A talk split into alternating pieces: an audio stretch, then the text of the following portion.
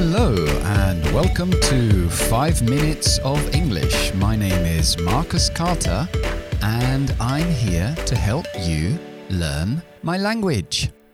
Bien, vamos a hablar de los condicionales hoy. Hay cuatro tipos distintos de los condicionales que se clasifican como tipo 1, tipo 2, tipo 3 y tipo 0. Tipo 0 es el, más sencillo, que utilizamos dos presentes simples para hablar de cosas que son generalmente ciertas. Por ejemplo, si tomo el sol demasiado tiempo, me quemo. If I sunbathe for too long, I burn myself. Generalmente, eso es una certeza. Pero vamos a enfocar en el tipo 1, que se utiliza para hablar de Cosas del futuro. Yo siempre digo a mis alumnos que piensen que los condicionales de tipo 1, proyección del futuro, tipo 2, algo del presente y tipo 3, algo del pasado.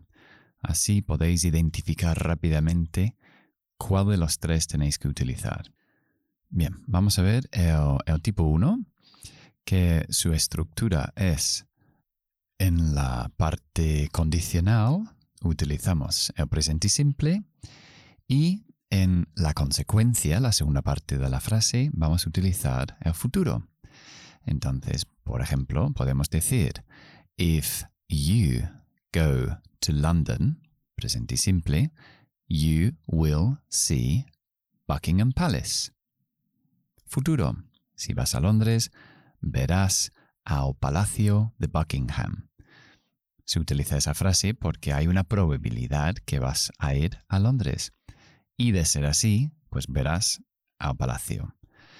Bien, esa estructura es sencilla, coincide con el castellano. En lugar de utilizar un futuro en la segunda parte, en la consecuencia, puedo utilizar otros verbos modales. Es decir, if you go to London, you might see, o you may see, puede que veas, Buckingham Palace. Pero yo hoy os quiero enseñar uh, dos formas distintas, un poco más formales, de utilizar el primer tipo. Y es con la palabra uh, should. Should lo conocemos como un verbo modal para dar consejos.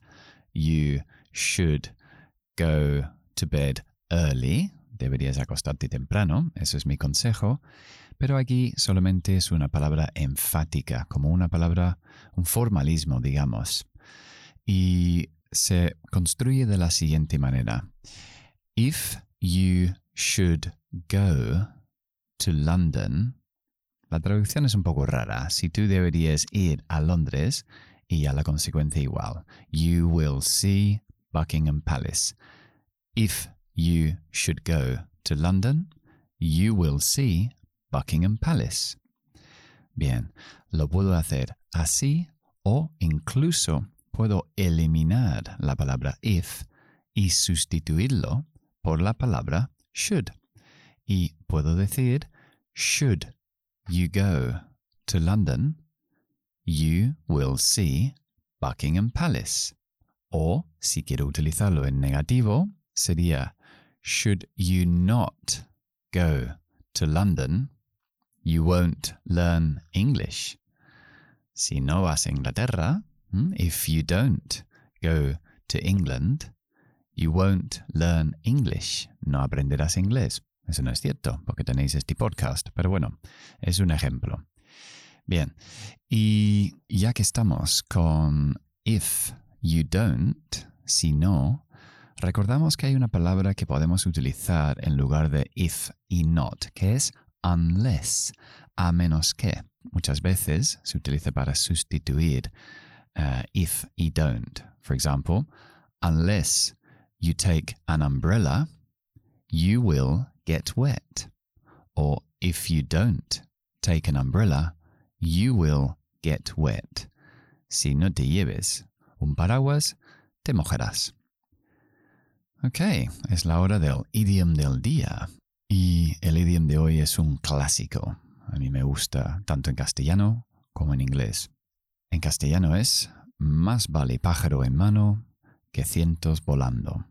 Y en inglés decimos a bird in the hand, un pájaro en la mano, is worth, vale, two in the bush. Vale por dos en el arbusto. Son similares al inglés, el inglés y el castellano. A bird in the hand is worth two in the bush. Okay, eso es todo por hoy. I hope you enjoyed the program, and I'll see you soon. Bye bye.